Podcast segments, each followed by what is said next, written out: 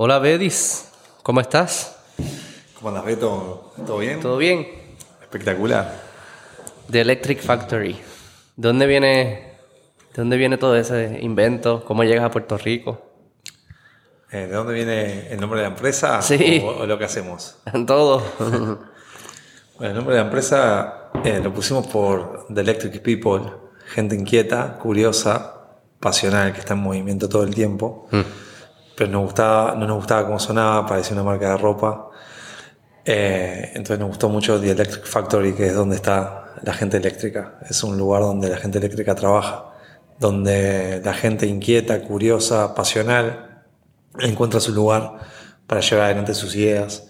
Y nos parecía que tenía suficiente personalidad para poder sentirnos identificados nosotros y toda la gente que trabaja alrededor nuestro. Así que bueno, nace por eso.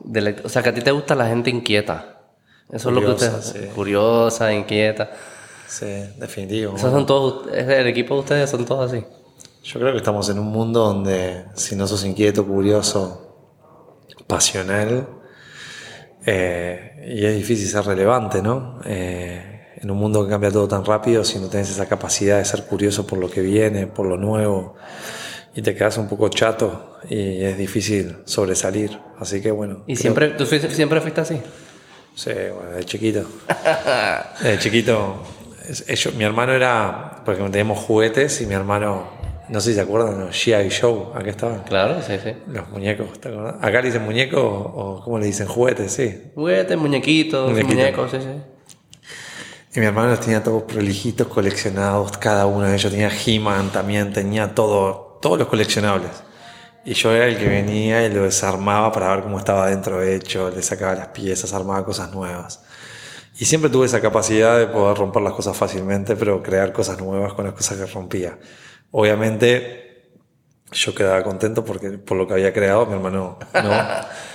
pero desde muy chiquito sí tuve esa personalidad. ¿Y en tu familia había gente que era siempre buena con las manos?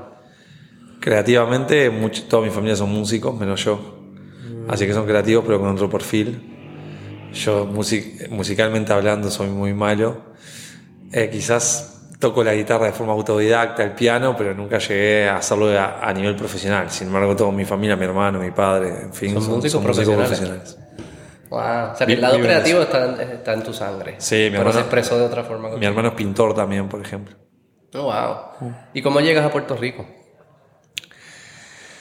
Es una historia larga. A Puerto Rico vengo porque un cliente de Uruguay tenía negocios acá y tiene un problema con un cliente que no importa cuál es y me, me trae para solucionar ese problema, para ayudarlo. Creo que fue en el 2011. Entonces vengo, conozco la isla, me gusta mucho y me genera esa curiosidad de querer volver. Pero ya la próxima vez que volví, no volví con el cliente, sino vine solo, me tomé un avión y dije, voy a empezar a visitar clientes, lo mismo, lo mismo que hacía en otros países, lo hice acá en Puerto Rico. Porque ya tenías negocios en Uruguay y en otros países. Sí, claro, cuando yo ya vine a Puerto Rico, la, la oficina ya tenía, ya habíamos empezado, nosotros empezamos en el 2003, o sea que ya hacía casi 10 años, 8 años que habíamos empezado. Entonces, bueno, ya era una compañía bastante sólida, en aquel momento ya éramos como 100 personas, o sea, no era, era una compañía ya consolidada y, y bueno, nada, eh, estamos en ese proceso de expandir el negocio, trabajamos bastante para Estados Unidos. Y lo que me gustó de Puerto Rico que tenía el mix de ser medio Estados Unidos, medio Latinoamérica. eh, y me, cayó muy simpático eso.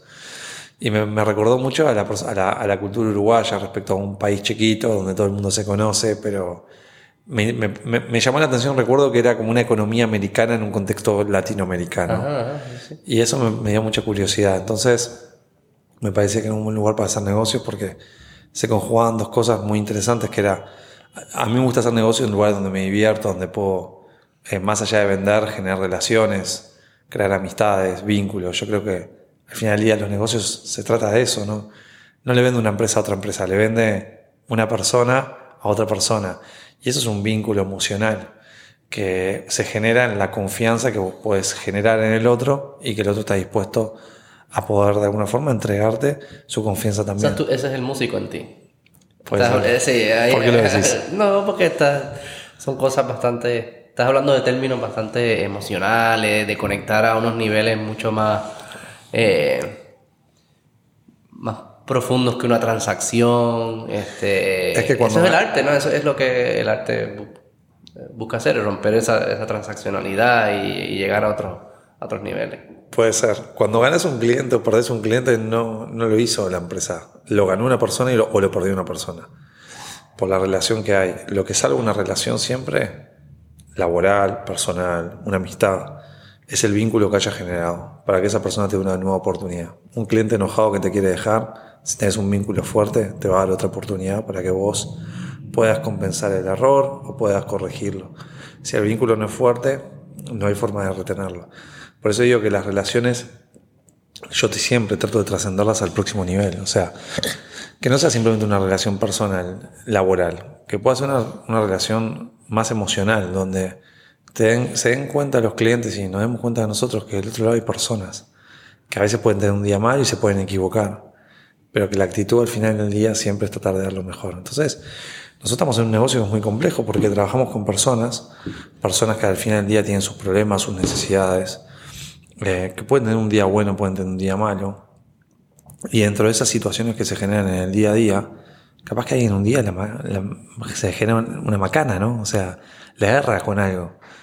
Y, muchas veces los negocios, si no está el vínculo generado de esa forma fuerte para entender que alguien se puede equivocar y poder explicarle esa situación, a veces las relaciones se desgastan y se dañan.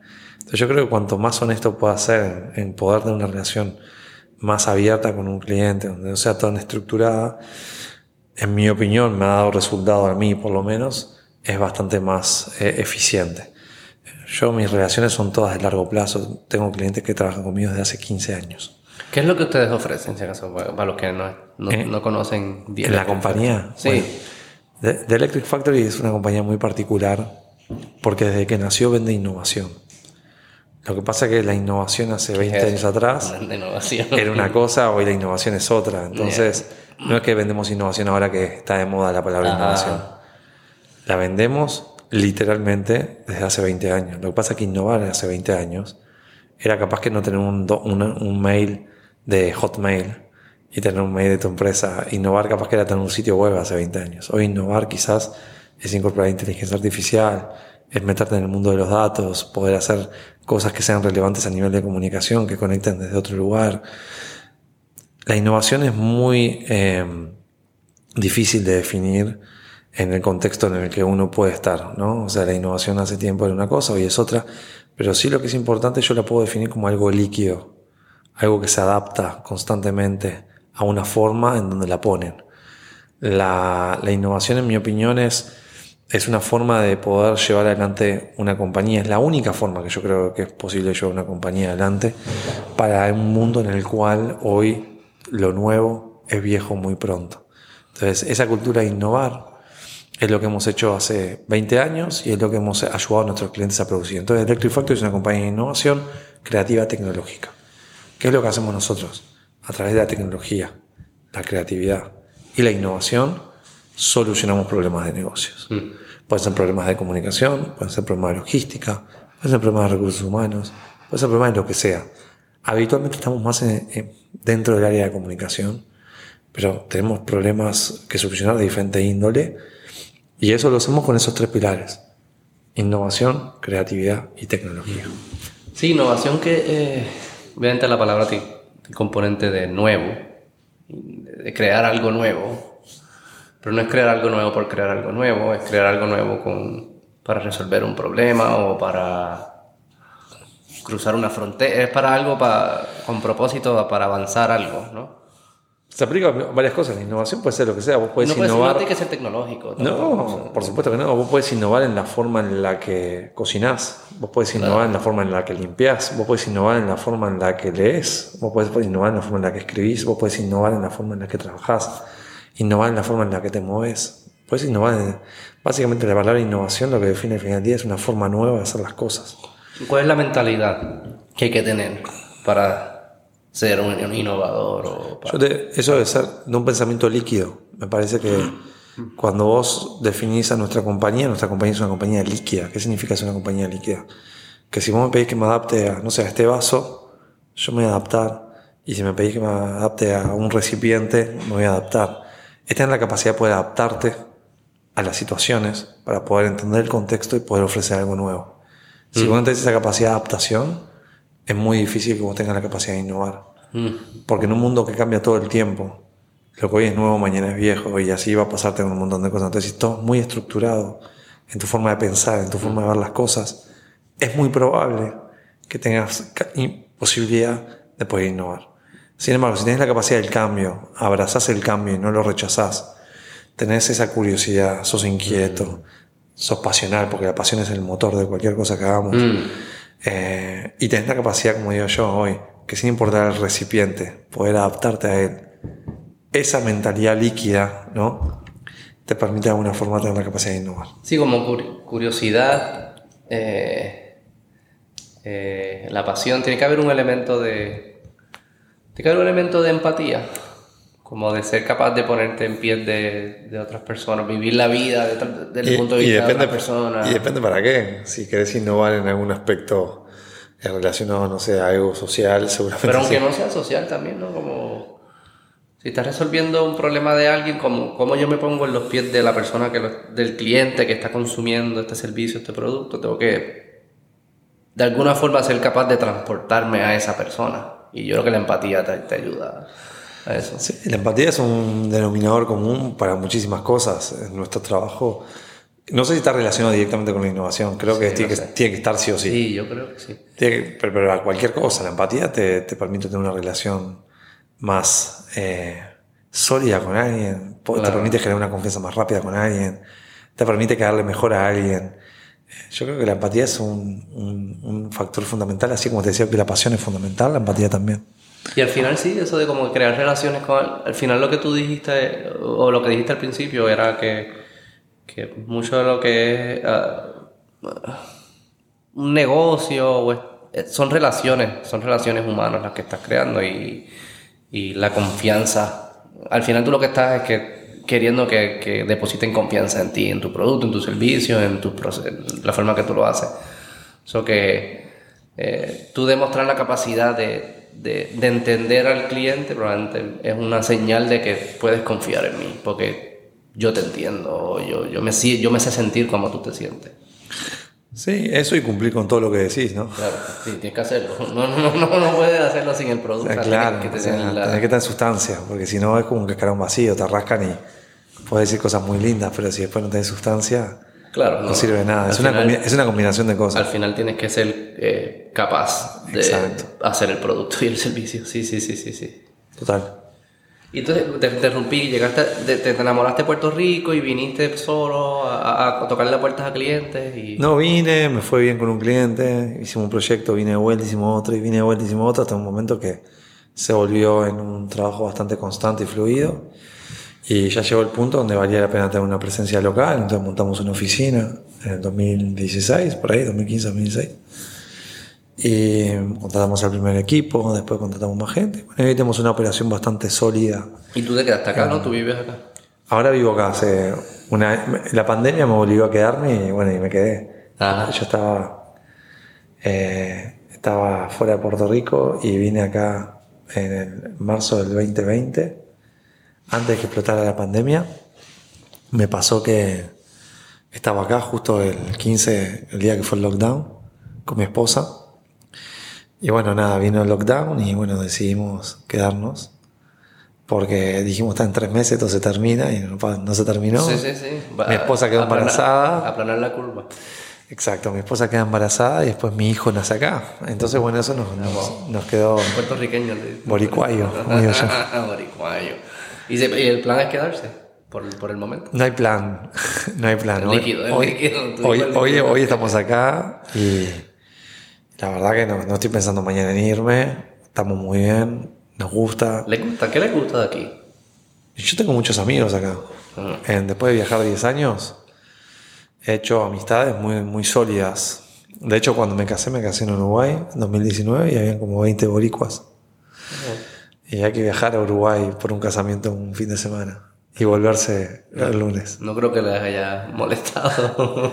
Ah, pero meterte 16 horas de vuelo para, para ir a un casamiento y después volverte después de tomar toda la noche. No, pero no sé, volvieron el lunes, te puedes quedar un, unos días más. Te quieren mucho. no Casi sé. todo el mundo se, volvi- se fue por el casamiento. además. Sí, sí. Eso que les gusta, les gusta a Puerto Rico. Somos culturas muy parecidas. El uruguayo y el puertorriqueño es muy parecido. Yo estuve en Montevideo cuando, hace como, como 10 años. Pero estuve muy poco, estuve un día nada más.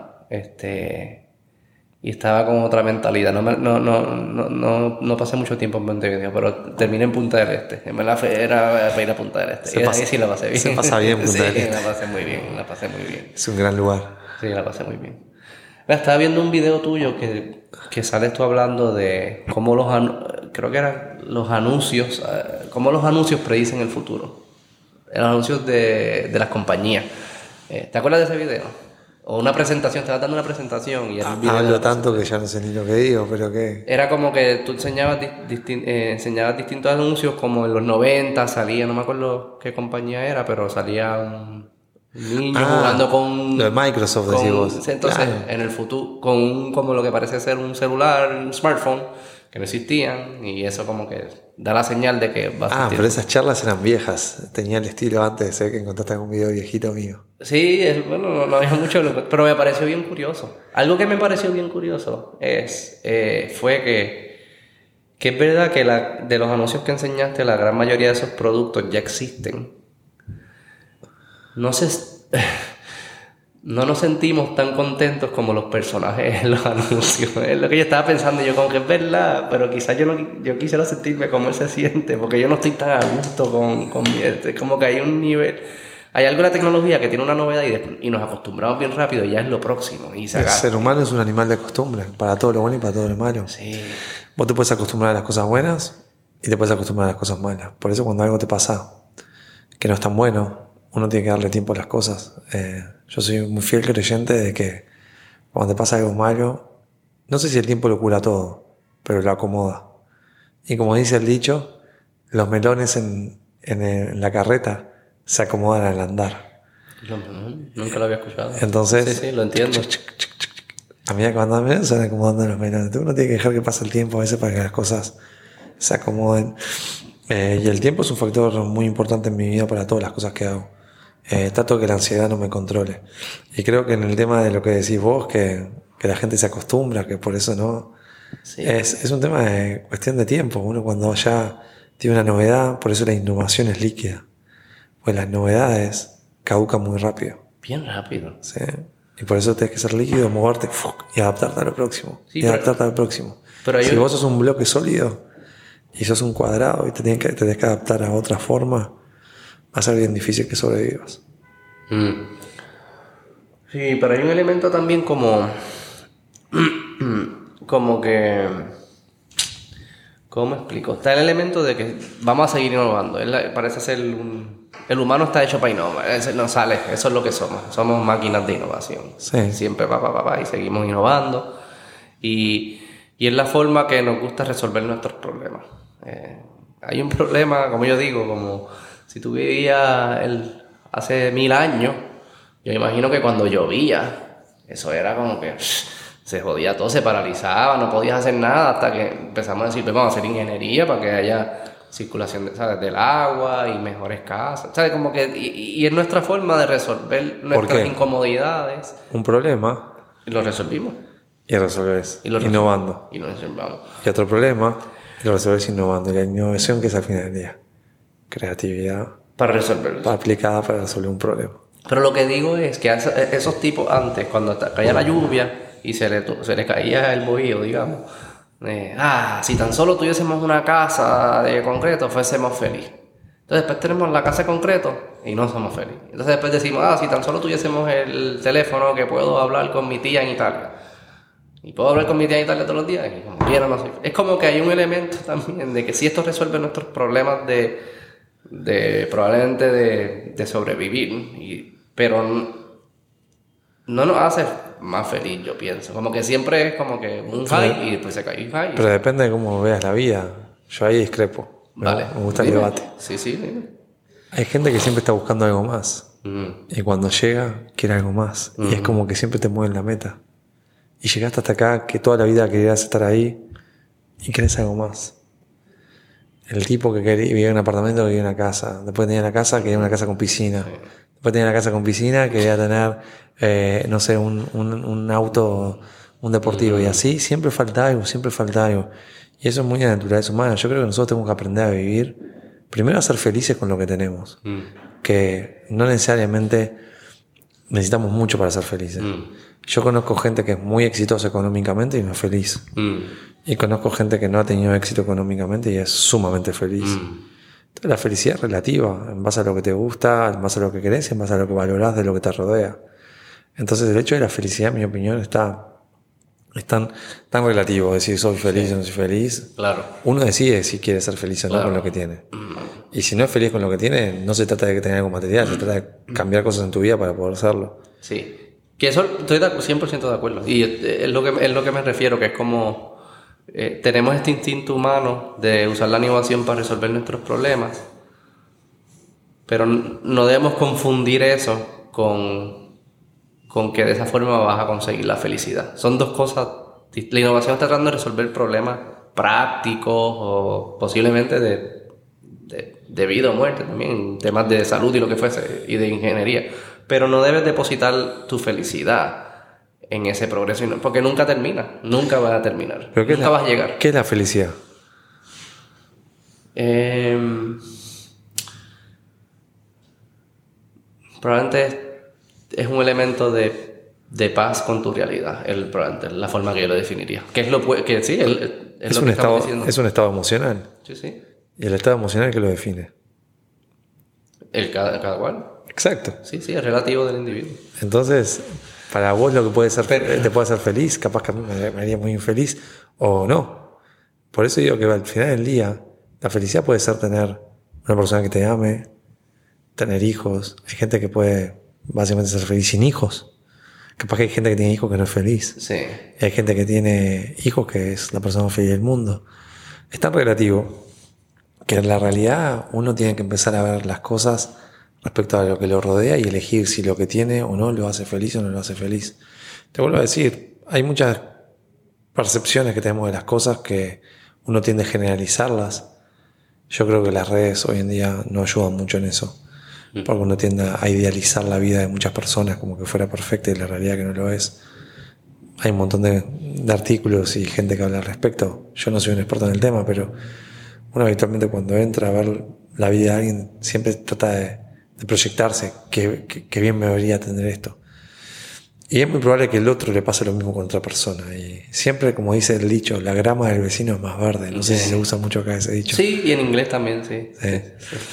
Eh, por eso digo que siempre el ser humano está con ese sentido de desconformidad constante, pero cuando uno aprende a ser feliz con lo que tiene y con lo que quiere, hay un montón de cosas que después pierden trascendencia. Yo aprendí a ser feliz hace mucho tiempo.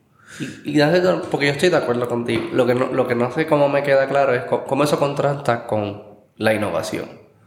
Con la necesidad de nunca parar en crear. Y a mí eso me da felicidad. nuevas. A mí lo que me hace feliz es tener ideas. Es el proceso. Claro, yo soy más feliz creando una idea que quizás, Mm, no sé, haciendo otra cosa. A mí me gusta el hecho, yo, yo no tengo un trabajo, yo tengo un hobby, que lo convertí en un ingreso. Y parte de mi hobby es, al final del día, eh, crear, poder innovar, hacer algo que no existía antes, eh, poder hacerlo y que mañana lo usen cientos de miles de personas. Poder participar en un proyecto para una gran compañía, que lo que vos hiciste pueda tener un impacto positivo en el mundo. Trato de elegir las marcas con las que trabajo. Hace tiempo le empecé a decir que no a clientes que yo no quería promover cosas para que el mundo fuera peor. Entonces empecé a decir que no a cosas que no quería hacer, para que mis ideas tuviesen un valor, un impacto. Creé una escuela ¿Ah, que sí? enseña básicamente innovación. ¿En a- dónde? a- En Uruguay. Oh. Una que se llama The Electric Academy. Ah, wow. Y le ¿Y enseñamos- ¿Va a hacer uno aquí? Bueno, hay un plan de traerla aquí. Eh, pero enseñamos a niños de 6 a 14 años robótica, programación, tecnología para innovar creatividad. Enseñamos pensamiento lateral creativo.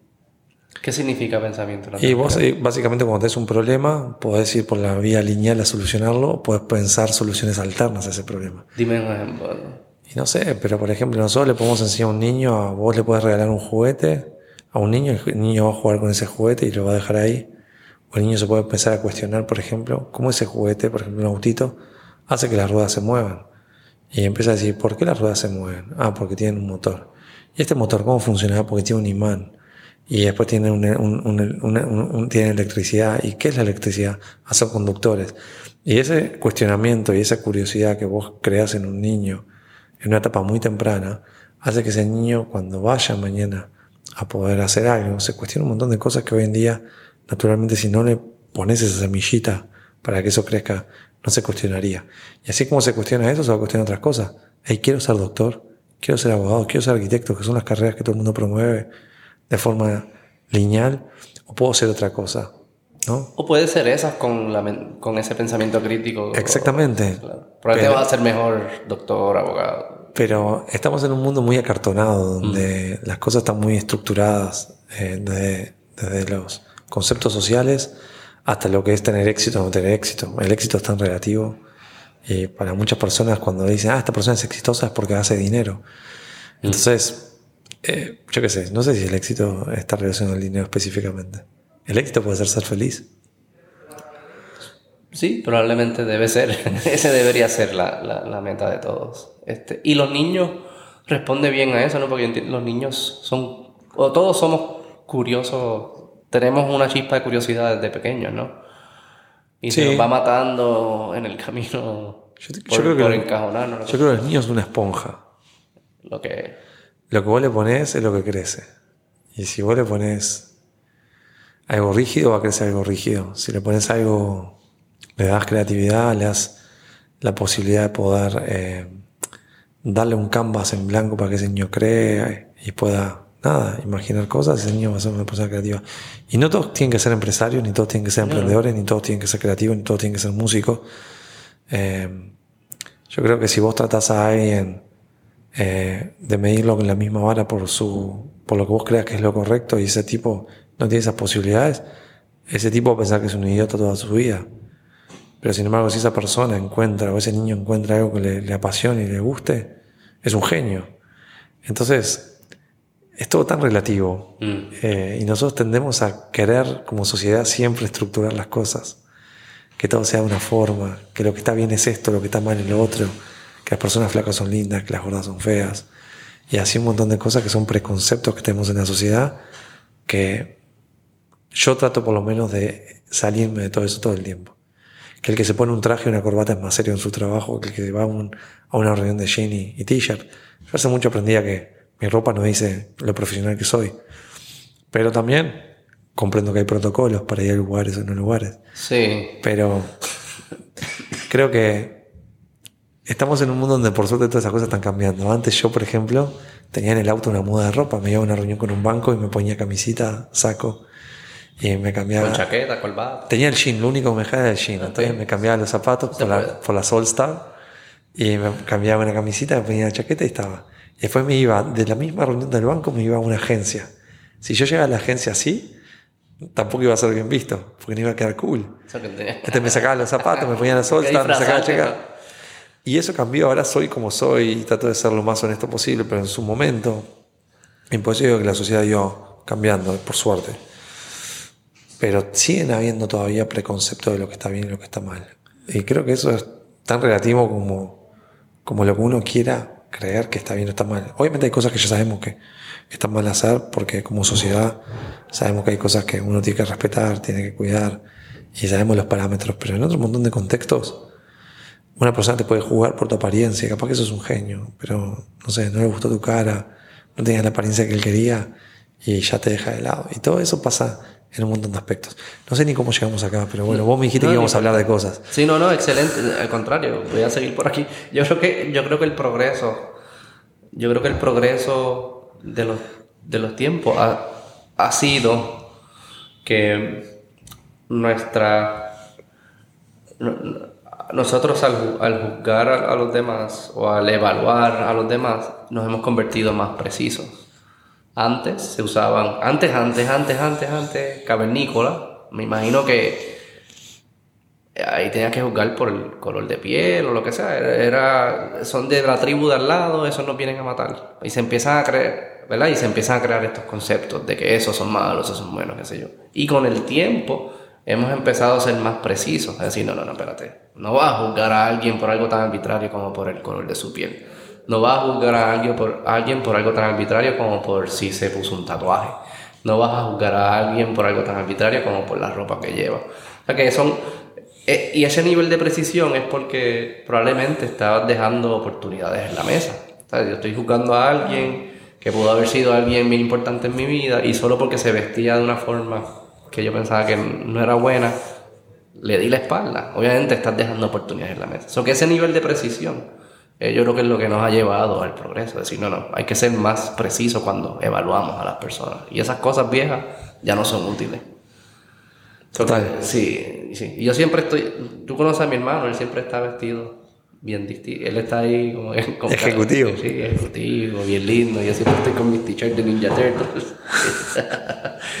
Pero sí, no creo que uno está bien y otro está mal, ¿no? Son personas distintas. Pero sí, como que hay que llegar a conocer al individuo y a la persona y el carácter de esa persona. Eso es lo que decía Martin Luther King, no, no, no. Judge someone by the content of their character, Total. not the color of the skin. Sí, no, no fuimos... vale. Te quería preguntar, tú que estás bien metido en la tecnología y eso, a mí me asusta mucho la, la inteligencia artificial. ¿Qué es lo que te asusta? Me asusta mucho el. ¿Conoces el, el Turing Test? Que pasemos el Turing Test donde seamos incapaces de identificar si, eh, si estoy teniendo una interacción me- mediante el internet o la computadora, si estoy interactuando con un robot o con un humano. Y como esa tecnología, que sé que parece que estamos bastante cerca, eh, se puede empezar a regar y hacer disfuncionar nuestra, nuestra, nuestras tradiciones políticas y sociales de conversaciones. Y te puedo dar va- varios ejemplos que, he visto. Vi, vi uno que unos robots que o uno no robots, unos, unos códigos que tú le dices, yo quiero que tú me hagas un paper de que, que lo escribió Avedis que sea en contra de las vacunas, por decir algo. Contra las vacunas, este, eh, en Estados Unidos. Ahí le doy un botón. Entonces empieza a buscar. Si eres una figura pública es más fácil porque pues, hay, hay cómo tú hablas, cómo tú te expresas. Empieza a buscar cómo se expresa Bedis. Y empieza a buscar información que apoye eso de que las vacunas no funcionan en Estados Unidos y hace un paper de 10 páginas. Y crea un paper de páginas escrito por Avedis Budakan que las vacunas no son buenas y eso lo zumban. Imagino que con el tiempo alguien puede decir eso no fui yo, lo que sea, pero ya le llegó a millones de personas.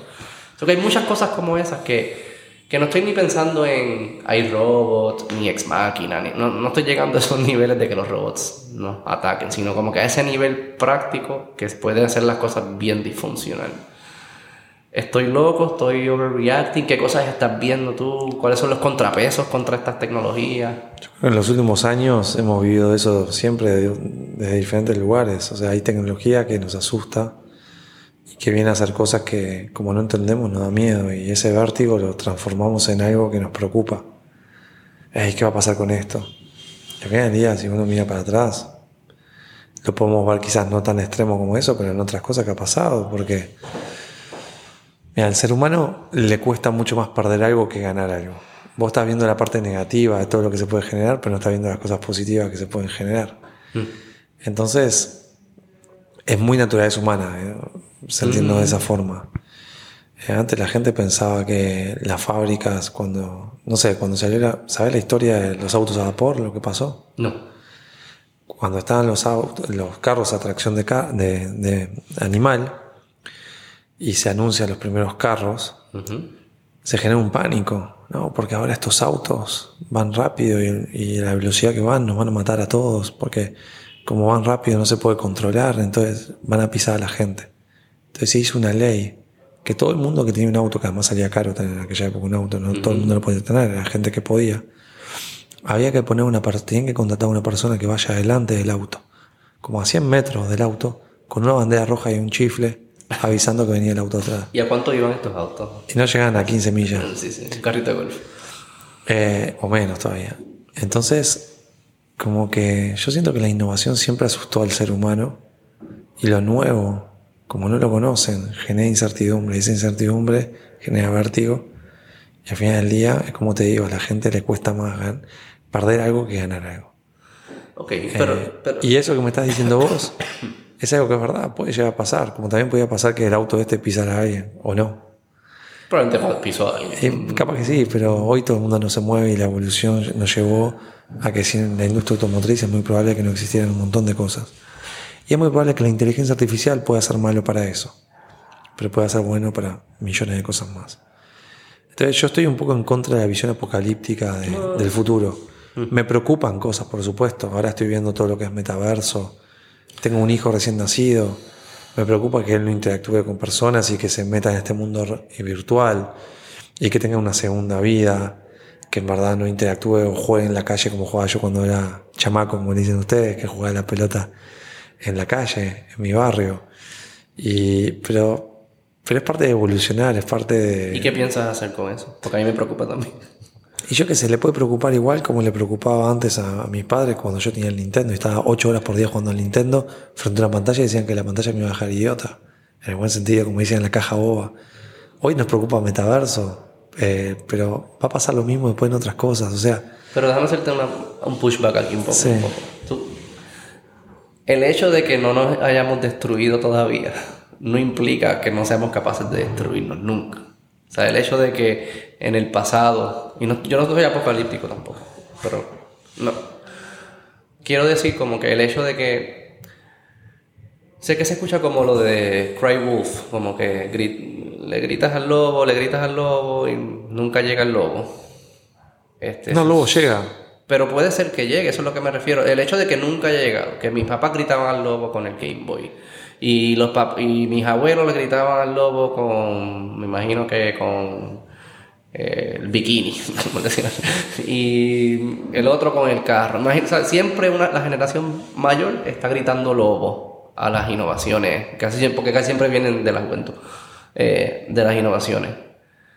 El hecho de que el lobo nunca ha llegado no quiere decir que nunca pueda llegar, pienso yo. Pero luego llegó. Pero ¿Quién no- llegó? El lobo llegó, ¿Dónde pero está? no era tan malo. Ah, ok.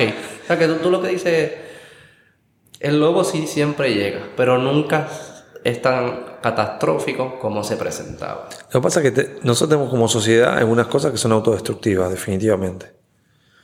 Por ejemplo, yo reciclo, no como carne, no como carne no porque no me guste la carne, me encanta, vengo de Uruguay donde hay 12 millones de personas y hay 3 millones, perdón, hay 12 millones de vacas y 3 millones de personas, o sea, son 4 vacas por persona. Imagínate que la carne abunda, es buena y barata. Pero no como carne por el daño al medio ambiente, es lo que más contaminación genera. Eh, reciclo porque soy consciente de que el mundo se está destruyendo. Y creo que es autodestructivo en un montón de aspectos eh, por decisiones propias que toma. Y creo que capaz que la inteligencia artificial puede ser algo que nos ayude a cambiar eso. Porque gracias a la inteligencia artificial encontremos una forma de reciclar más rápido el plástico y que no demore 50 años en desintegrarse. Creo que con la inteligencia artificial podemos de alguna forma inventar una proteína nueva que suplante la carne, que de hecho ya hay. Entonces, mientras que uno está viendo que la inteligencia artificial nos puede hacer daño, yo trato de creer que la inteligencia artificial también nos puede ayudar a hacer todo lo que como sociedad no podemos hacerlo a nivel humano. Entonces, al final del día, trato de sacarle un poco la parte apocalíptica de Sí. ese lugar y trato de entender que quizás la inteligencia artificial, además de hacer el paper fake, que definitivamente es un problema, también nos va a ayudar a encontrar otras cosas para hacer una mejor eh, especie. Para escribir un paper no fake. No sé si eso porque eso es algo artístico y sigo pensando que la valor de algo artístico tiene que tener una esencia humana. Pero capaz que para encontrar algo que hoy en día como Sí, seres humanos no estamos poniendo a encontrar. La cura de enfermedades. Se hizo una vacuna en tiempo récord. ¿Por qué se hizo la vacuna ¿Hubo elementos de, eh, de AI? Por supuesto. ¿Sí? Todo, el, el AI, todo el mundo se piensa que es Terminator o Skynet. No, no, no, no. Y el AI está en un algoritmo de Amazon recomendándote un producto. Hay cosas mucho más se, sencillas. usó, se usaron algoritmos de avanzados que aprenden solos. Pero toda la industria farmacéutica está in- invadida por tecnología. Si no, sería inviable hacer los testeos en tiempo récord como se hicieron, encontrar combinaciones. ¿Cómo combinaban? cómo- ¿Cuánto tardaba en hacerse antes una vacuna y cuánto tarda hoy? ¿Eso a qué se debe? Que hay tecnología que permite hacer cálculos matemáticos que antes llevaban muchísimo tiempo, ahora en tiempo récord. Están todo lo que son los procesadores cuánticos, todas las computadoras que van a poder hacer cosas que hoy ni siquiera las computadoras más avanzadas de hoy pueden hacer. Por eso te digo que, como todo en la vida, uno tiende a pensar siempre que lo nuevo va a ser malo. Y es normal, es naturaleza humana.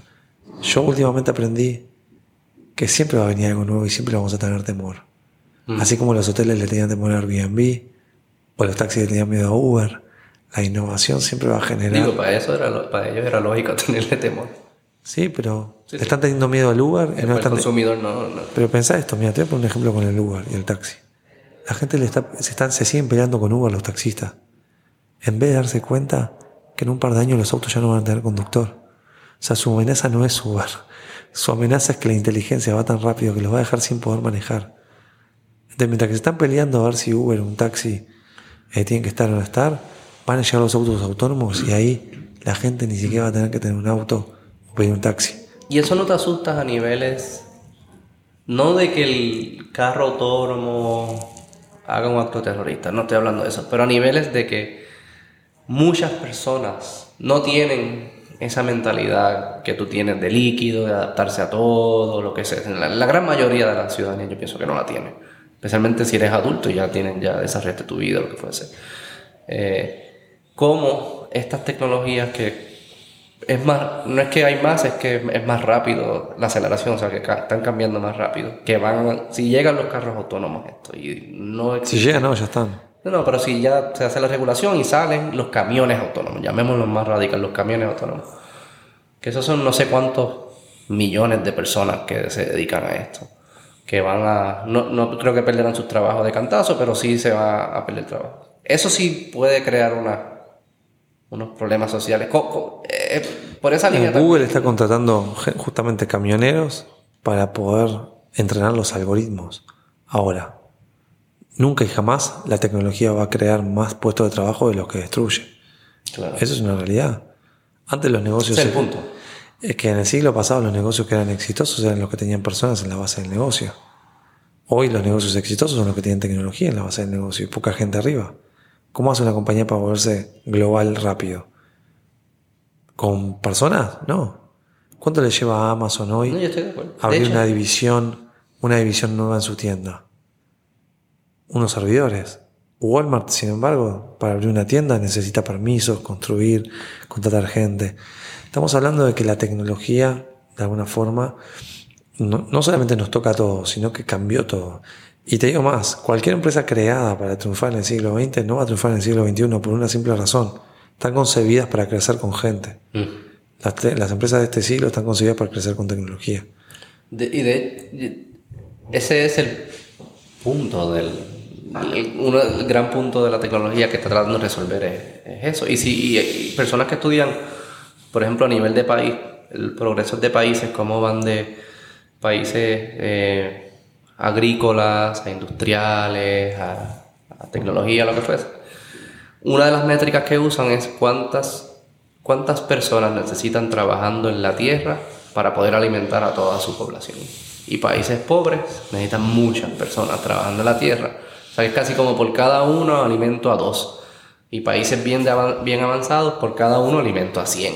Y es porque está la tecnología. O que es, eso, es, eso es el core de la tecnología. Ese es el punto, yo creo, que de la tecnología. Es que necesita menos personas para lograr lo mismo. Pero sí trae unas consecuencias reales en, la, en, en, las vidas de muchas personas y esas transiciones son fuertes. Y, y si llega a ser tan grande como se sospecha, o quizás de nuevo el lobo no es tan feroz como lo hacemos pensar. Quizás eso. Sé que te, me estás dando esa cara de. También es Ya te lo dije, moro. No, no, para nada. Es que es relativo. Para una persona puede ser muy feroz. Para el que se quedó sin trabajo por Uber en un taxi. Es feroz. Es feroz. Para el que hoy en día tiene un mejor servicio que tomar un taxi, no era tan feroz. No, no, claro. Todo depende del lado del mostrador con el que te toque mirar el tema. Pero si son un millón de choferes. Es que va a estar jodido el futuro. Yo no digo lo contrario. O sea, va a estar jodido el futuro. Por supuesto. ¿En qué sentido? Y vos pensás, la gente que tiene 50 años hoy, que le quedan 10 años para jubilarse, y que están perdiendo su trabajo porque la tecnología les cerró una fábrica. Yo vi el otro día una máquina que clasifica los tomates verdes de los rojos a una velocidad que te volvés loco. No puedes verlo, lo tenés que poner en slow motion para poder verlo. Eso antes era una fila de señoras o de señores de, edad avanzada, porque nadie se ponía a hacer ese trabajo con 20 años, sino que lo hacían personas de 50 años, Que básicamente iban y pasan los tomates y tiraban los verdes para un lado y los rojos para otro. Pero era manual, una línea de trabajo, una línea de fábrica. Sí, sí. Vino esta máquina y toda esa gente se quedó sin trabajo. Gente de 50 años. ¿Qué hace esa gente de 50 años? ¿Dónde va? Te pregunto, esa es la pregunta que te Y no vaya a ningún lado, va a terminar o de. Si no tienen un estudio, si no tienen los No tienen contactos, ahorro, no- no tienen ahorros, No ¿qué tienen más conocimiento, llevan 40 Terminan años agarrando- haciendo tomate. terminan agarrando lo que, lo que encuentran. Y a veces lo que encuentran es lo que sea. Pero eso no es bueno. Eso no es estable. Pero- no llamarlo bueno. No es estable jamás- dentro de una democracia. Jamás estoy diciendo que sea bueno. Estoy diciendo que es un problema. Por eso Es, el futuro es- está es jodido. cierto. Pero por eso digo que el futuro está jodido. Hay un montón de problemas para atacar. Y en los gobiernos se está discutiendo ahora justamente unas le- leyes que están relacionadas a la jubilación temprana por la tecnología. Mucha gente en el mundo se está quedando sin trabajo a una muy temprana edad. Y los regímenes jubilatorios están a una edad cada vez más avanzada. Porque supuestamente la gente tiene más capacidad de trabajo porque vive más tiempo. Sí. Pero eso que es real, porque la, la- la expectativa de vida aumentó, no condice con que tu rol operativo dentro de tu, lo que es vida laboral sea útil después de los 50 años. Entonces estás generando un montón de problemas. No lo estás generando en la gente que tiene una carrera o que tiene cierto... Pero la realidad es que eso es una burbuja, somos menos del 5% de la población, o menos. Otro día estaba viendo un artículo que decía que el que gana más de 5 mil dólares creo que al mes está dentro del, creo que era 3% de la población mundial. Sí, no lo dudo. Sí, sí. Que es una locura y uno piensa que es un salario quizás normal y no, no es un salario normal. Mundialmente nosotros somos 1% garantizado. Sí, sí. Entonces, claro, cuando ves las cosas a esa escala y te preocupa porque obviamente a vos no te va a afectar. Entonces yo creo que hay gente que está solucionando los problemas de escala global y hay gente que ve los problemas a una escala muy pequeña. El tema es agrandar esa escala, ¿no? Y cuando vos te alejás, te alejás, te alejás y empezás a ver las cosas a otra escala, empezás a entender que algunas cosas van a ser un problema y las tenés que atacar y solucionar. Cuando Elon Musk está tratando de volar a Marte, todo el mundo le trata de loco, le dice, preocupate en solucionar los problemas de la Tierra antes de Marte. El tipo no está viendo el problema con una escala de tiempo como la ves vos y yo. Claro. Está viendo con una escala de tiempo mucho más amplia. Sí. Entonces vos es imposible que puedas entender lo que el tipo está haciendo hoy. Sí. Si no te alejas y, ves, y agrandás la escala de tiempo. Sí. A mí me gusta que vayamos a Marte. Fíjate. ¿Para qué? ¿De visita? Yo sé que él lo hace más por la escala de tiempo que tú dices, de convertirnos en especies interplanetarias y lo que fuese. Eso me parece genial. No, no lo entiendo y eso, pero me parece. Sí lo entiendo, pero no, no cabe en mi cabeza. Pero, fine. Si es safe, vamos, ¿qué importa? Yo no, no creo que sea tan distinto cuando lo.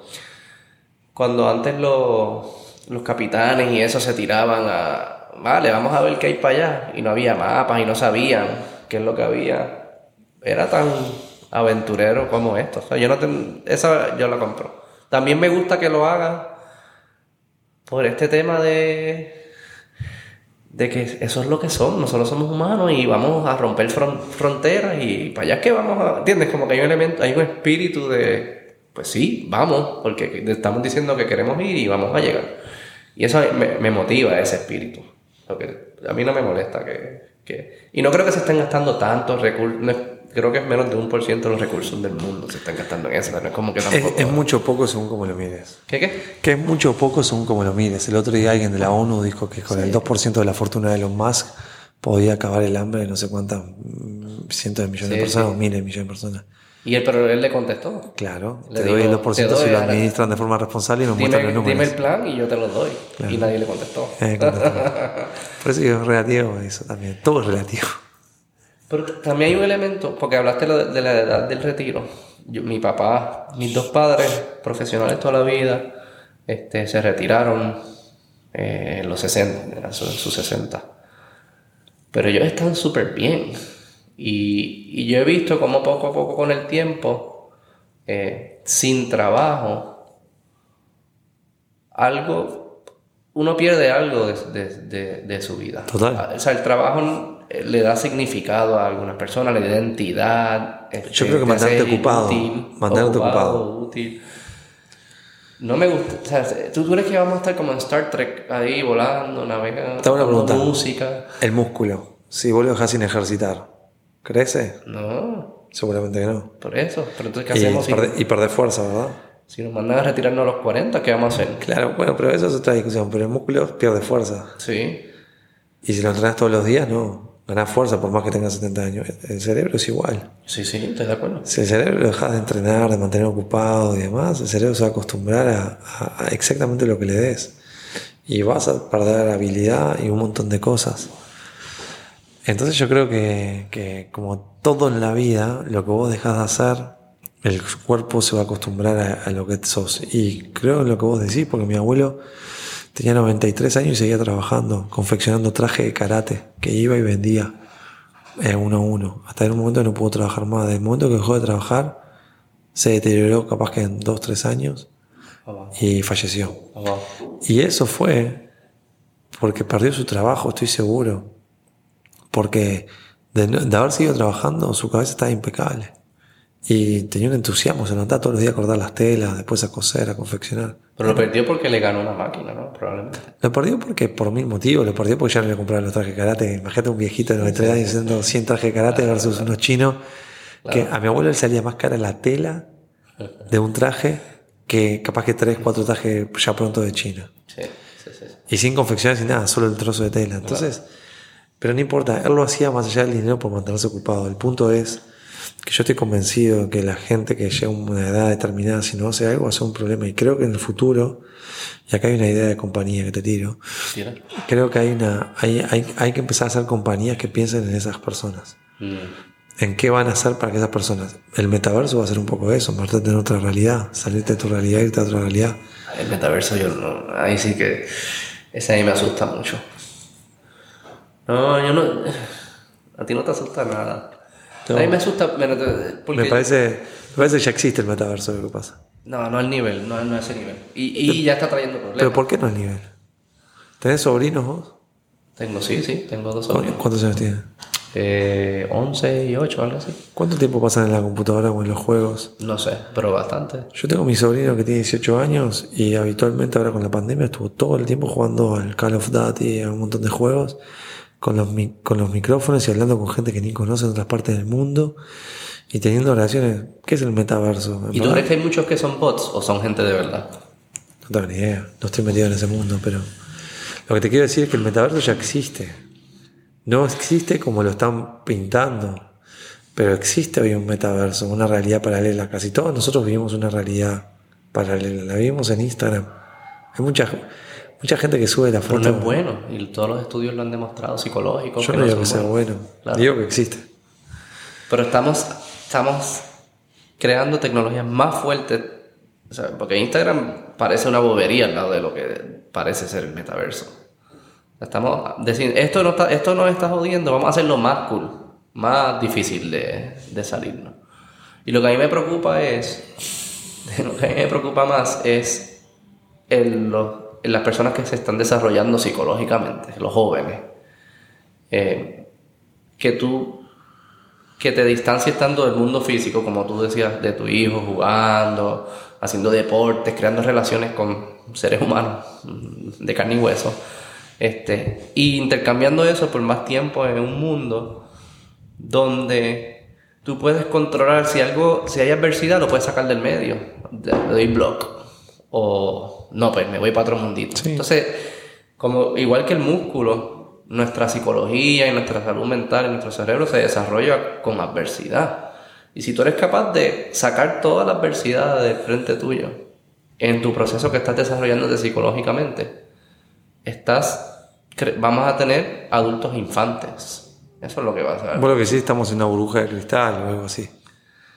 Yo creo que vamos a tener un montón de adultos infantes que nunca aprendieron a desarrollarse psicológicamente porque pudieron, Emocional. emocionalmente, porque siempre pudieron Bloquear. sacar la adversidad que la vida física nos pone por naturaleza, por la arbitrariedad de, de hablar con personas distintas y todo eso. Pero ¿qué te hace pensar que eso es algo bueno o malo? Yo no, yo no estoy a favor que sea, yo pienso igual que vos, pero Pienso que es malo por esta razón y, y porque pienso que para poder continuar innovando y resolviendo nuestros problemas, tenemos que tener una capacidad de colaborar. Y para poder colaborar, tenemos que ser capaces de comunicarnos, de, de entender que hay personas que piensan distinto a nosotros, de que no, el, que el que es distinto no es mi enemigo, y tener una capacidad y una madurez para poder tener esas conversaciones que nos permiten colaborar, que nos permiten hacer innovación, que nos permiten seguir sobreviviendo. Entonces, si, si, no desarrollamos esas capacidades, yo creo que nuestra habilidad de colaborar se deteriora. ¿Te gustan las series Netflix? Sí. Black Mirror, ¿la viste? Todo el mundo me dice que tengo que ver Black Mirror, porque siempre llego a este tema. Mírala. Eso es lo que Te va a dar muchas respuestas de las, que preguntas que estás teniendo. Y son malas todas.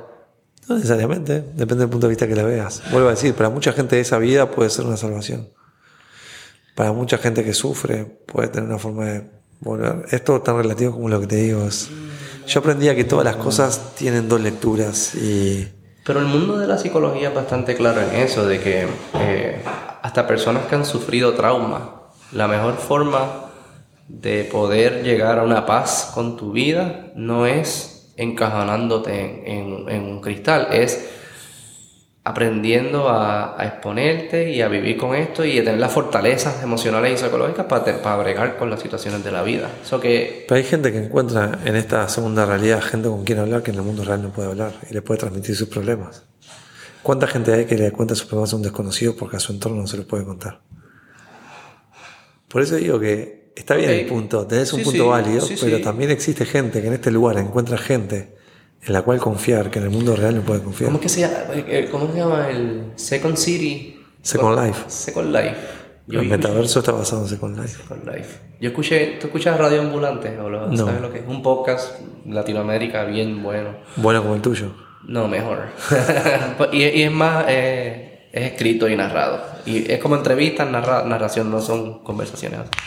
Y hay un episodio, me acuerdo, que era de unas personas, creo que era en Bolivia, que se habían ido por el, el rabbit hole del, del, de, este, de esto. Second, ¿Cómo se llama? Second Life. Second Life. Y al principio era en parte eso que tú dices, era como que, que mi vida es una mierda y aquí consigo significado, relaciones o lo que fuese. Creo que después resultaba más por, por mi línea, como que como que eso fue por, eh, eh, eso que encontró fue por un tiempo, pero no era sostenible. Y pero también la tecnología me imagino que era más, era más porquería. Porque quizás el metaverso sí es sostenible. No sé. Hay que esperar. Yo siempre siento. ¿Viste el video que me decías hoy que yo mostraba la vida de Microsoft? Sí. De cómo Microsoft proyectaba el futuro. Lo que acaban de ver Facebook es exactamente lo mismo. Están diciéndote cómo va a ser el futuro. No necesariamente tiene que ser igual, porque en Microsoft, si miras el video, se imagina el celular, pero se imaginan diferente a lo que termina siendo hoy. Hoy es mejor. Mejor desde qué punto de vista tecnológico, bastante mejor a lo que veías en ese video. No pienses que va a ser muy distinto con lo de Meta. El metaverso va a ser mejor de lo que este tipo dijo. Va a ser más realista. Ahora están los guantes que ya te permiten sentir en el mundo virtual. Que si vos tocas algo en el mundo virtual, sentís texturas, sentís calor, sentís frío. Yo creo que si me preguntase lo que me gusta, no, definitivamente. Yo quiero que mi hijo se críe tocando el pasto, mojándose con la lluvia, corriendo en una playa, con una novia que se pelee y que lo deje llorando porque se fue con otro, que tenga un montón de emociones como las que tuvimos nosotros. Pero es muy probable que nuestros padres hubiesen querido un montón de cosas para nosotros que ellos tuvieron que nosotros tuvimos. Pero sin embargo nosotros tenemos cosas que nos permiten hacer eh, ciertas desarrollos profesionales, viajes y más que ellos no tuvieron. O sea, todas las sociedades, según su tiempo, van a perder cosas y ganar otras. No va a ser muy distinto en el futuro. A mí lo que más temor me da, más que el metaverso, es la capacidad autodestructiva que tiene el ser humano para auto borrarse del planeta. Estamos haciendo todo para que esto sea un caos en los próximos 100 años. Y ahí va en un punto de inflexión ya que no hay vuelta atrás. A mí lo que más me preocupa por ejemplo, y puede sonar medio cliché, pero es verdad. Cuando dejé de comer carne, yo la dejé de comer porque me estaba dando cuenta que por más que yo dejé de comer carne y no afecte en absolutamente nada la aguja, yo no quería cargar esa mochila mañana de ser responsable de que algo eh, pase porque yo no hice nada para cambiarlo. Y cuando tuve mi hijo, renové ese compromiso porque cuando tenga que mirar a mi hijo a los ojos y está todo hecho pelota porque dicen que en 20 años ya no van a haber peces en el océano por el nivel de acidez del agua que se está generando a través de la contaminación. Y él me pregunté qué era un tiburón, mm. viendo un documental o algo. yo le pueda contar con mucho orgullo que yo traté de hacer algo para que eso no sucediera.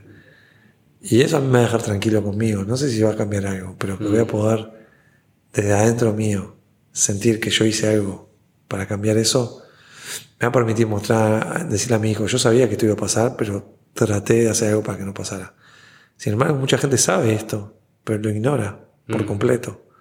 Y no están dispuestos a hacer un sacrificio para cambiarlo. Si toda, cuando estuvo la pandemia, que mucha gente se encerró, la naturaleza demostró que tiene una capacidad de recuperación impresionante.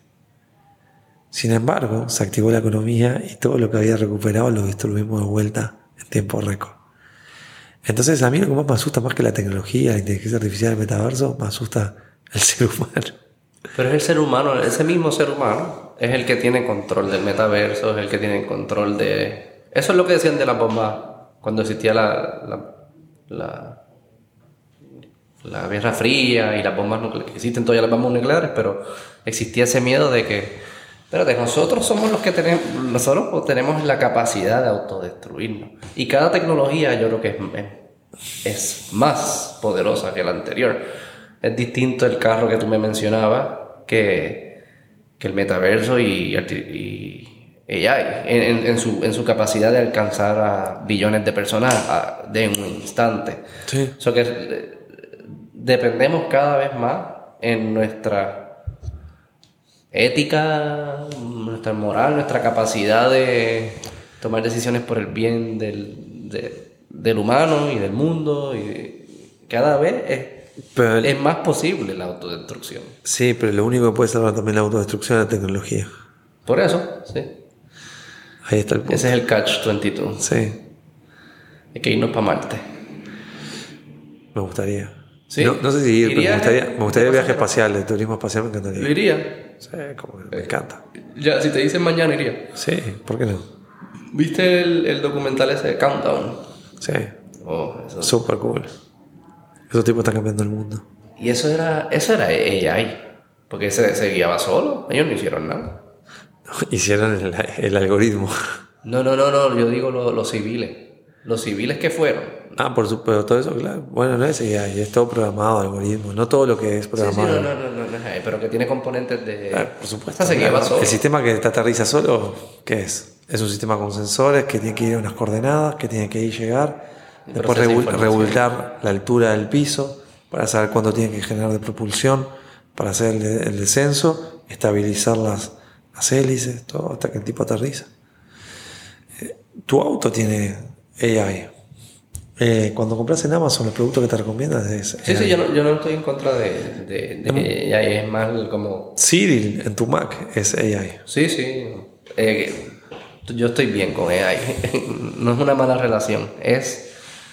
Yo creo que es similar, me imagino, a lo que la generación de nuestros padres vivieron con eso de, de, la, de, la, de las bombas nucleares tenemos la sabiduría para manejar estas tecnologías que pueden...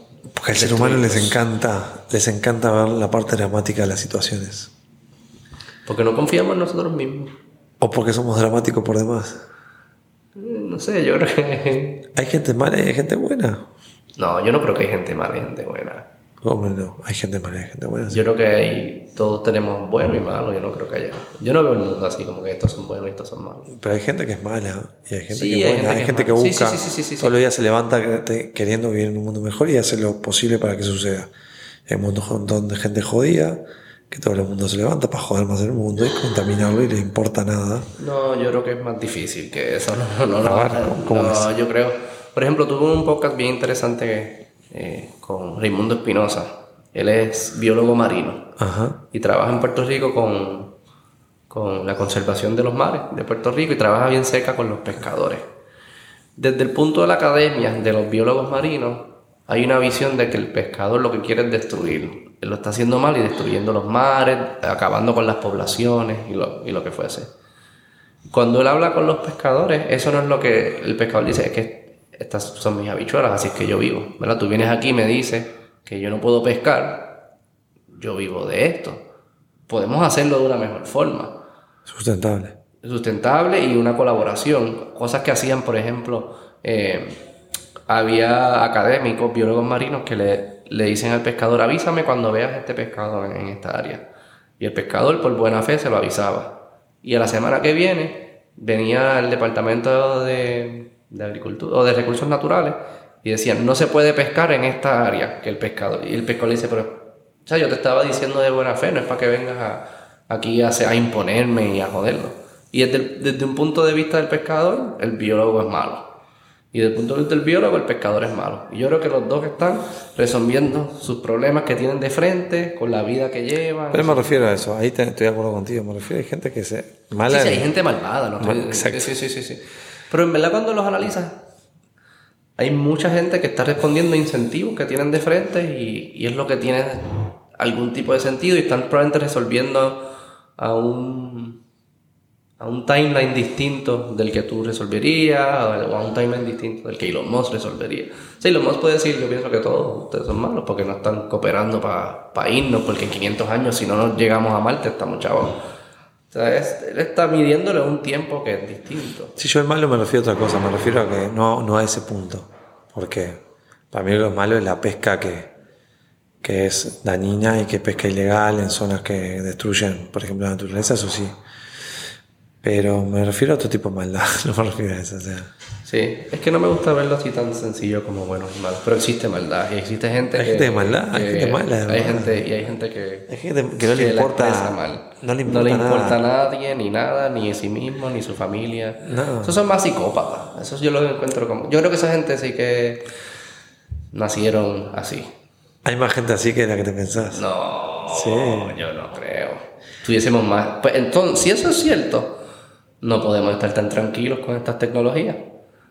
Si existe tanta, un 1% de la población tan alto, que es malo, inescapablemente malo, no pueden cambiar. Y son maldad, y pura maldad. Estas tecnologías sí que nos van a terminar. Lógicamente no son los más, pero considero que hay mucha gente que, que tiene mucha maldad dentro. Si no, hay un montón de cosas que no pasarían. Una persona que se va a cazar y destruye un rinoceronte, lo, lo, lo, lo mata, lo destroza para sacarle un cuerno. ¿Qué es eso si no es maldad pura? Y no me refiero a alguien que, que es diversión con el sufrimiento del otro. ¿Desde qué punto de vista eso puede ser bueno, como el ejemplo del pescador que me dijiste hoy? Hay países de, de África que necesitan hacer eso porque les destruyen la agricultura de sus países.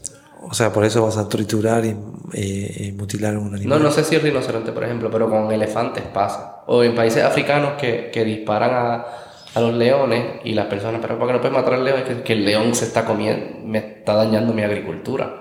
Yo sé que ustedes ven el león en Europa, Estados Unidos, lo ven como al, para la foto. Eh, aquí es un, me está dañando mi, mi vida. Pero ¿quién invadió a quién? ¿Qué qué? ¿Quién invadió a quién? En que El león está en su hábitat. No, no. Nosotros somos, yo creo que nosotros somos igual de naturales que el resto de los. O sea, yo no creo que. Pero tenemos la libertad por eso de matar al otro.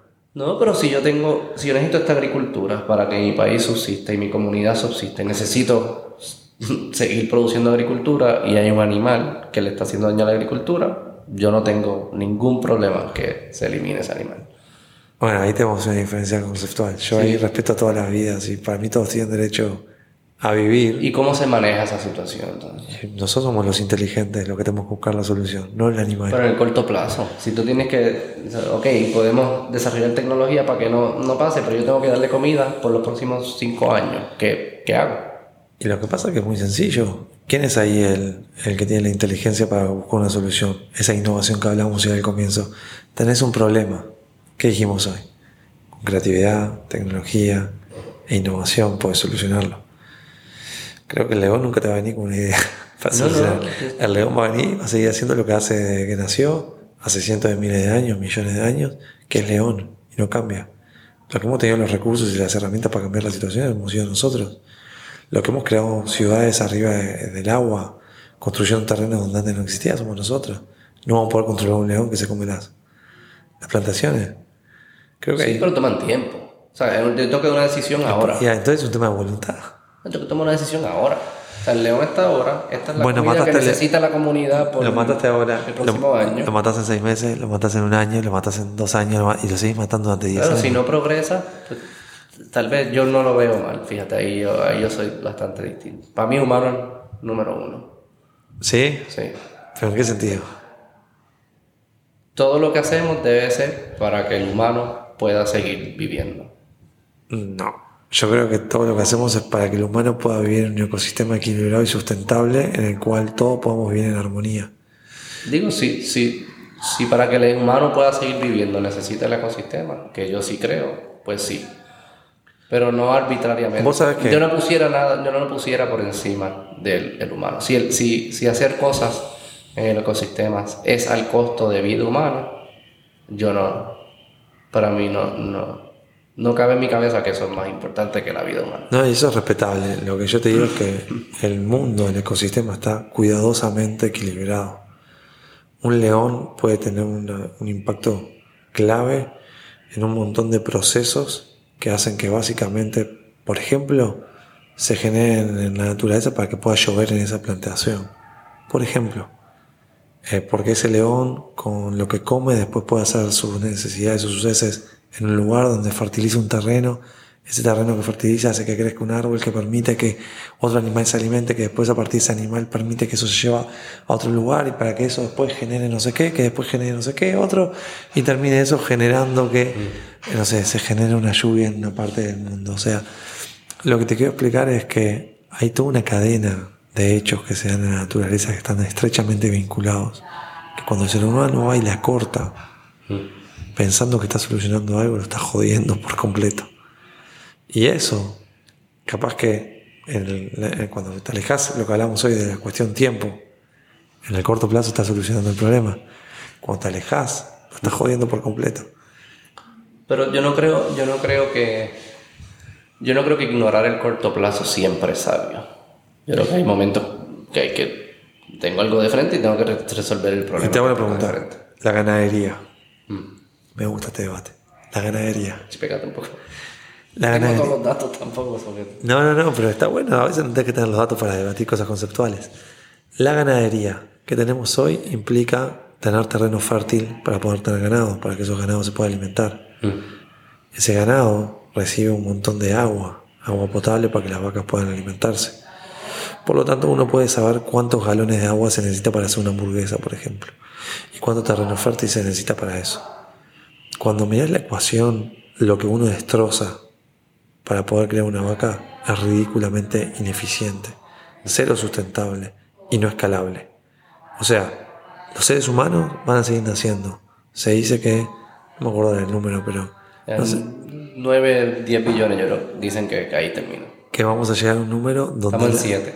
hay un índice que ahora no me acuerdo cómo es, que te dice la capacidad de producción de comida que puede generar el mundo para alimentar a la humanidad. Y los recursos están acabando. La pregunta que te hago es, lo que me decías hoy del león para que el ser humano exista, que lo están matando para eso. Lo que estamos haciendo hoy, ¿no nos estamos matando nosotros mismos en, en- en- el mediano y largo plazo? Por lo del el ganado, tú dices. Por mil cosas. No, Por mil cosas. Yo creo que hemos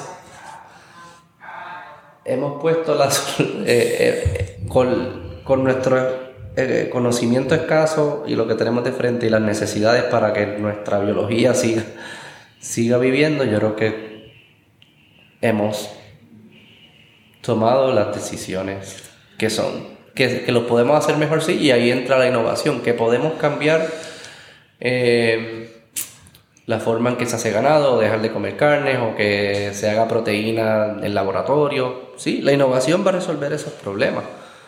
Lo que yo estoy diciendo es que siempre que los midamos debe ser a base de, la, de que, por lo menos en mi ética, de que el, el humano continúe, continúe existiendo. Eh, lo que tú me estás, la pregunta que tú me haces es si el- al tomar decisiones corto y mediano plazo estamos poniendo en riesgo la existencia del humano a largo plazo, yo diría probablemente en algunas situaciones sí, y no sé cuál es el equilibrio ahí, y no sé cómo se calcula el equilibrio, es difícil saber todas estas cosas a niveles de las escalas que estamos hablando, pero también digo, no llegamos a largo plazo si nos morimos a todos ahora. O sea, ¿Cuántos, hay- un- años tiene la humanidad? O vamos a hacer más fácil. ¿Cuántos años tiene, eh, por ejemplo, si vos mirás la humanidad que la conocemos y está documentada, no tiene tanto tiempo.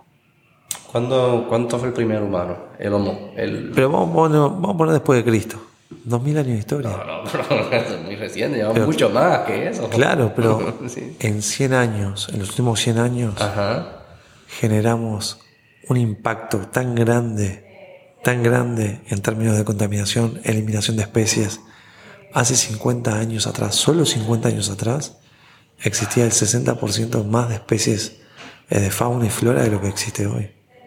En 50 años los Pero la mayoría de las especies que se han extinguido se extinguieron antes de que el humano. No, Sí. vos- no, pero te recomiendo que mires un documental que se llama Planeta Tierra, Planet Earth. Pues hay que buscar data bien, pero estoy casi seguro de esa estadística. Pero lo busco, lo busco, no tengo ningún problema. Seguramente hay un montón de especies que se, se extinguieron sin el ser humano, Claro, la, la gran mayoría que se extinguió. porque tuvieron un evento apocalíptico, pero te aseguro que... Que se comen ellos también. No.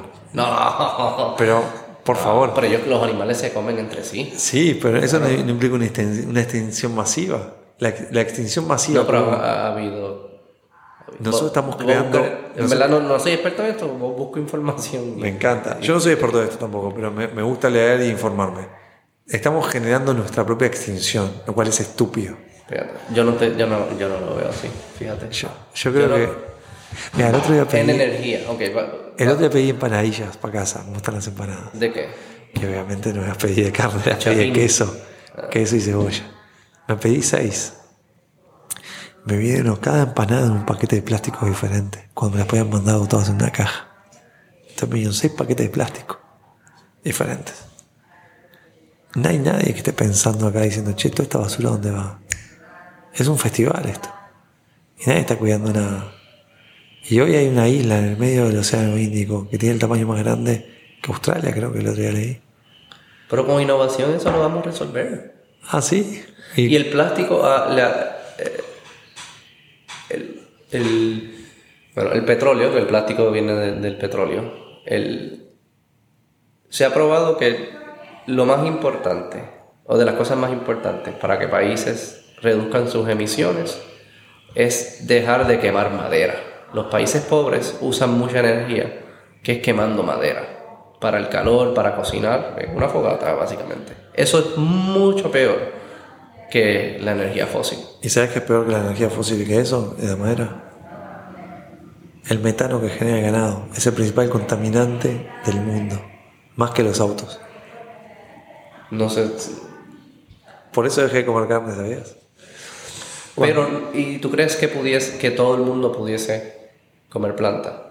No, Una dieta sin carnes. no, yo creo que uno puede, si se regulara la carne, o sea, yo, a mí me encantaría comer carne, me encanta la carne, pero creo que si, si uno regulara el consumo, sería distinto, pero hoy somos una máquina de crear comida que al final del día después no necesariamente se come. No me acuerdo del número, pero día vi la cantidad de comida que se tira y es una estupidez. Pero eso ha nutrido un montón de personas que son innovadores y han creado soluciones nuevas. O sea, eh, para poder llegar a 7 billones de personas, donde muchos tienen sus mentes y están creando soluciones, que son las medicinas nuevas, o los productos nuevos, las tecnologías nuevas. Necesitamos toda, ese- to- toda esa energía. Ahora la pregunta es cómo lo hacemos de una forma que no nos destruyamos nosotros. Y, y es la misma conversación que la tecnología no nos destruya, igual que la forma que producimos energía no nos destruya y todo. Es una, no- yo no estoy negándolo. Pero ahora, yo creo que invertimos los roles ahora. Me gusta el Tú debate. te fuiste como que más, ahora fuiste tú apocalíptico por ese lado. Yo digo, no, no, espérate, slow down, no, no. Lo No, pero, yo, y- pero yo te lo dije desde el comienzo eso. Me parece que lo que le tengo miedo es al ser humano, Sí, a la sí, sí, tecnología. Le tengo miedo al ser humano, no a la tecnología, porque hay un tema cultural. Pero es el mismo ser humano que está controlando las otras tecnologías. sí, sí, sí, por eso digo, yo tengo fe en la tecnología más que miedo. Creo que la tecnología nos va a ayudar a solucionar todos estos problemas. Pero son los seres humanos usando, aplicando esa tecnología para el buen uso. Obvio. Si yo Y encuentro- son los mismos seres humanos que pueden resolver el problema del ambiente. Vos sabés que hay una organización que se llama X-Prize, ¿la conoces? No. Te invito a investigarla. Express, ¿qué hace Express? X-Prize trata de solucionar los problemas de la humanidad. Ujú, ¿Quiénes están atrás de X-Prize? No sé. Elon Musk, Jeff Bezos, todos los millonarios ponen dinero en premios a quien encuentre un problema, la solución a un problema mundial. Ejemplo, problemas a la deforestación, problemas a encontrar una vitamina, una proteína que suplante, por ejemplo, la proteína del pollo, que es la proteína más consumida en el mundo. Problemas que hoy en día hacen que nuestra sociedad esté comprometida. Entonces, este tipo de fundaciones lo que hacen es fomentar la innovación para que gente buena cree tecnología que solucione esos problemas. Eso es en lo que creo. Pero si el ser humano lo deja solo. Pero es que ese es el mismo ser humano. Está hablando como si no fuese ser humano. hay gente que piensa que. que Yo creo que hay seres humanos que tienen diferentes contextos que hacen que administren su supervivencia. Y administrar supervivencia, como decías hoy tú, te implica que te tiene que importar nada lo otro. Entonces termino haciendo lo mínimo indispensable para sobrevivir. No, porque te das cuenta, te das cuenta. Al punto que hemos llegado hoy, que tú puedes decir lo que tú dices hoy. Tú eres ser humano. Sí, todos. Y los modos de ser humano, y veces. A menos que haya aliens y eso. Somos seres humanos. Son los mismos seres humanos que se han dado cuenta que con ese mismo instinto de sobrevivir, la mejor forma de hacerlo es quizás no matando a ese león y creando tecnología y construir ingeniería, lo que fuese. O sea, que son es lo mismo, es un proceso que pasa. O sea, no, no, somos todos seres humanos. Sí. O sea, que son estas mismas personas que están creando productos de innovación, que están resolviendo muchos problemas, también son los mismos que van a, a crear productos, innovación para resolver estos otros problemas. Ajá. O sea, que no, no, no, yo no soy. Tú eres antihumano. Hay gente que he hablado mucho con antihumanos recientemente, ¿sabes? No, no, yo para nada, ni siquiera me lo cuestioné. yo amo el humano. Ni siquiera me lo cuestioné. No, no, yo le tengo mucho, mucho temor a, a, nuestra raza. Eh, porque hay gente que, que no es, es autodestructiva. Le tengo temor a la ignorancia. Pero no creo que sea cierto. Porque si fuese cierto, la, no estuviese alfa, no, estuvieses a favor que, que, se sigan desarrollando. Pero yo tengo evidencia, tengo evidencia clara, evidencia clara, porque no lo digo yo, lo dicen los científicos a nivel mundial, que el, el problema del, del, cambio climático va a generar un efecto desastroso en la Tierra y por ende en la humanidad.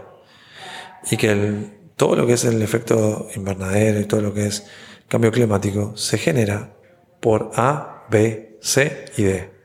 Todos saben eso. ¿A cuántas personas les importa eso? Te recomiendo que leas un libro que se llama Apocalypse Never. ¿Eh? Apocalypse Never. Michael Schellenberger, un activista ambiental eh, que se sentó con los científicos para entender verdaderamente qué es lo que, qué es lo que va a pasar y qué, qué es lo que están diciendo. Y hay un elemento apocalíptico en, la narrativa ambiental que es tan falsa como el que yo te traje de, eh, Artificial Intelligence. No, me, no te puedo decir lo específico y eso, por eso te recomiendo que leas el libro. Tienes, un punto que es cierto, ¿verdad? Cada uno mueve sus intereses y en su interés agranda la historia o la chica. Pero que hay evidencia científica. Pero la evidencia científica no es no es consistente con la narrativa apocalíptica. Apocalíptica. Estoy hablando de que. Eh, pero que se derriten los polos no es, no es consistente. pero que, que, se van a tener que mudar cientos de millones de personas de sus ah, lugares. que no va a haber comida. Eso, pero eso, eso, ni siquiera lo estoy mencionando ahora. Yo lo que te digo. al final que se derriten los polos, a menos que, que te gusten los polos, es que se aumente el nivel del agua y se meta en las ciudades y esas personas se tengan que mudar y que no podamos crear tecnología, igual que tú me dices, porque el tipo ese que mata al león no crea tecnología o innovación para no tener que matar al león? Pues podemos crear tecnología para que el, el aumento del nivel del agua no te afecte. que, eh, cambiamos, aquí cambiamos, eh, como que cambiamos. Volvamos a los roles. me, me, me, pareció bien interesante. Volvamos a los roles entonces. No, no, no volvamos. El próximo podcast te lo, te lo hago yo a ti. no, no, y ha sido una. O sea, me encantan estas conversaciones. último, eh, en términos de energía. En ese libro también habla. Y, y tuve un podcast que hablé con un, un ingeniero de energía nuclear. Bien interesante. Porque mucho del push en, en, la narrativa del ambiente es para lo que llaman las renovables, solar, viento, lo que fuese. Lo que está empezando a surgir con la información, con la data de de distintos, dos países principalmente, Alemania y Francia. Alemania es el país que más le ha metido a solar y a renovables. Creo que es como 70, 70% de su energía es renovable. Uruguay 95. 95 eh, molinos. Eh, hay de todo, hay solar y eólica. Pero para el solar tienes que destruir un montón de ambiente. De, de- Hay, hay formas y formas, porque vos puedes hacer, acá hay, de hecho Puerto Rico hay buenos ejemplos, vos puedes hacer infraestructuras que tengan un doble rol. Mira el centro de convenciones, el parking, todo el parking del centro de convenciones. Puedes, hacer- puedes hacerlo así, es bien caro y ineficiente hacerlo así porque pierden mucha...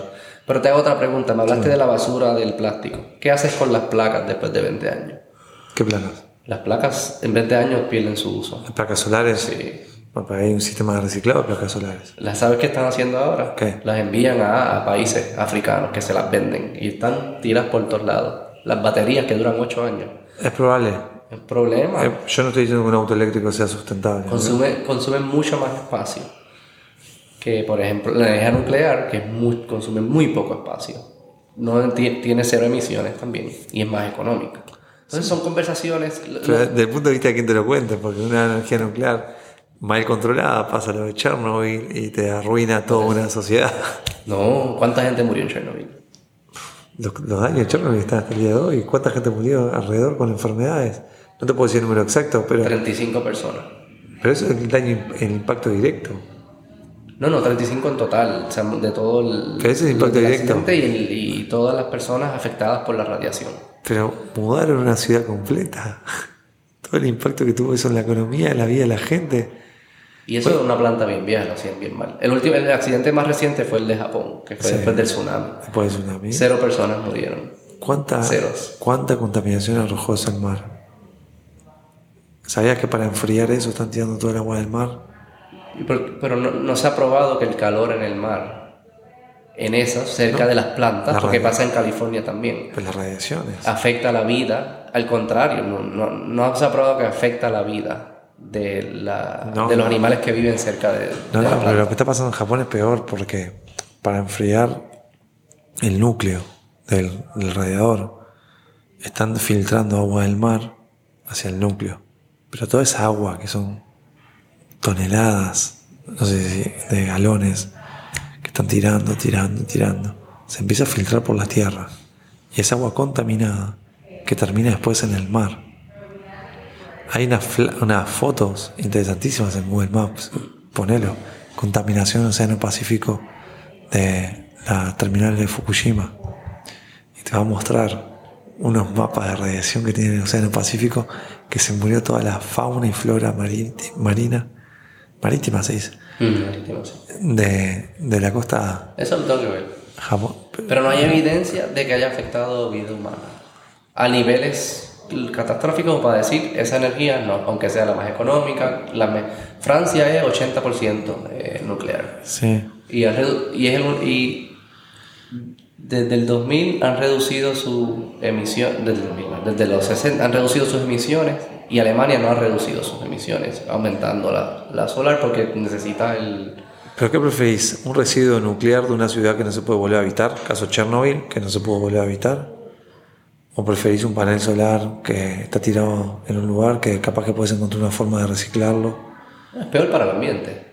¿Qué? Lo de Chernobyl fue un, un accidente, una planta bien mal construida y bien mal manejada. ¿Pero es peor para el ambiente que el panel solar? No, no, no. Es peor para el ambiente. El, el panel solar es peor para el ambiente que el ¿Ah, sí? nuclear. Sí.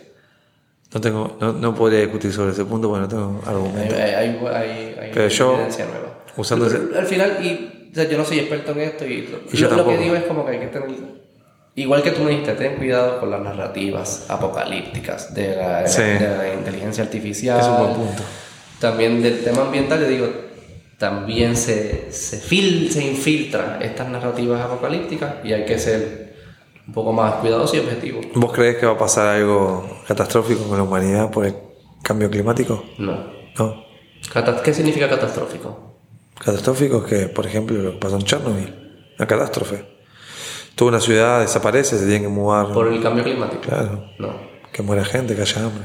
Quizás alguna ciudad costera en, en algún país que sea bajito. Pero por ejemplo Holanda. ¿Sabes que Holanda es bien, es bien bajito? Eso está construido encima de agua.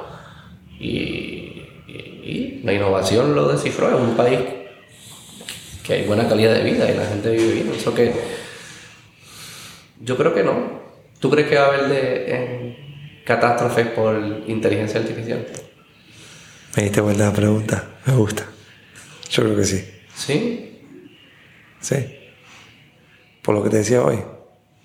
Mucha gente se va a quedar sin trabajo. Ya. Creo que es una catástrofe. Bueno, una catástrofe. eh,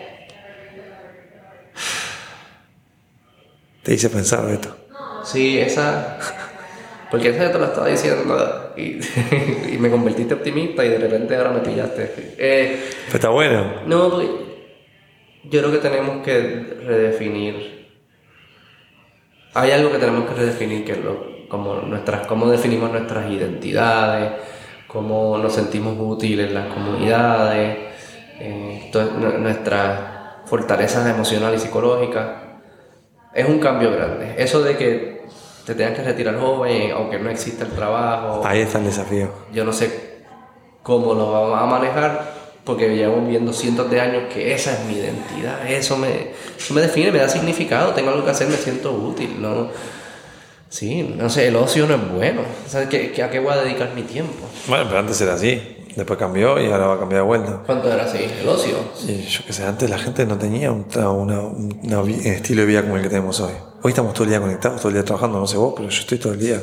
Trabajando. traba- pero no es un trabajo, es algo que me gusta, El pero hobby, que estoy- te, pa- el hobby que te paga. es hobby que me paga, pero yo salgo de acá y voy a llegar a casa, voy a estar con mi hijo y me va a llegar un mensaje al celular, lo voy a revisar. Entonces, el estilo de vida antes era diferente al de ahora y el que va a venir en el futuro va a ser diferente al de hoy. Estamos en constante cambio todo el tiempo respecto a eso. Bueno, ¿No te preocupa que el cambio se acelere? Porque yo sé que siempre ha habido Obvio que se Hay un pace que se, se está...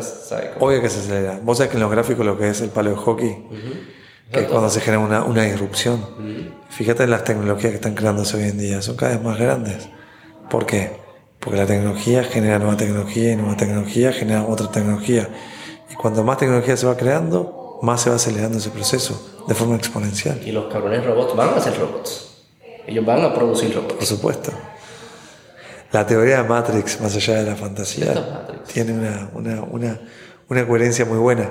Y si te gustan, por ejemplo, los, la, la, la de superhéroe, creo que lo que hace Marvel es maravilloso. Con la teoría de lo que es Thanos respecto a... Habla un poco de todo esto, de que el ser humano es autodestructivo y hay que eliminar a la mitad de la sociedad de forma random para que se pueda mantener el universo vivo. Mente, Mira cómo pasamos de hablar de la empresa a terminar hablando de... siempre pasa. Hay, hay, hay personas que creen que nosotros podemos ir hacia Matrix, que el metaverso y sabrá Dios, con violencia, o Star Trek, que es lo otro. Y la gente piensa que ya estamos viviendo en Matrix, en un mundo simulado. Ah, yo no. Pero Tampoco. porque creen que el eso... fin de semana estuve con alguien que eh, me, me dio 20 argumentos para explicarme por qué sí. ¿Quién se, Puerto- ¿Que vive en Puerto Rico? No, no, un amigo que estuvo acá de visita. ¿Ya se fue? Sí. Ah, para grabar con... No, ¿Y qué te dice? Que él piensa que esto es una simulación. claro. Pero no, no, no es que estamos... Para mí es una... No, no es por estar conectado al teléfono, es que él piensa que esto es una simulación. Si él piensa que somos como una especie de simulación de una raza superior, no sé cómo la historia, pero que... No lo entiendo ni... ni, ni- ¿Y cuáles son los, cuál fue el argumento que te Ah, no, ni yo, o sea, no, no, no, no solo no lo entiendo, sino que es imposible explicarlo, o sea, te lo tiene que explicar él, es imposible. Yo he escuchado de esa. Lo malo de, de esos es que son... No puedo probar ninguno, no, no puedo probar que es falso ni cierto, entonces ¿cuál es el fucking punto? ¿Entiendes? como que... eh, lo que dicen de Star Trek es como que tú estés... Pues que, que estemos viviendo la vida, eh, eh, haciendo arte, música, eh, poesía, filosofando, porque como los robots van a, producir todo lo que necesitamos para que el, el cuerpo biológico se mantenga vivo, porque al final esa es la restricción. Si el cuerpo biológico se mantiene vivo, pues no hay que hacer más nada, ¿verdad? Como que podemos hacer arte, lo que fuese. Suena bastante mierda, a mí no me, como que a mí no me... Mí me gustan los retos, como que entiendes, como estar, va a estar haciendo arte. Total. No. Bueno, a ver, Bueno, chao. para ir cerrando, ¿la pasaste bien? ¿Cómo lo puedo llegar a pasar mal? Te digo seguir esta charla ahora después con una cerveza. Te debo, te debo un libro para la Navidad, te lo- cuenta con eso. Vamos a hacer una cosa. Yo te doy una voz y vos me das una a mí. Vale. Vos me tratás de convencer en que tenga fe en la humanidad y yo te trato de convencer que tenga fe en la tecnología. Vale. ¿Hecho? Dale. Dale. Vaya, veis. Un abrazo.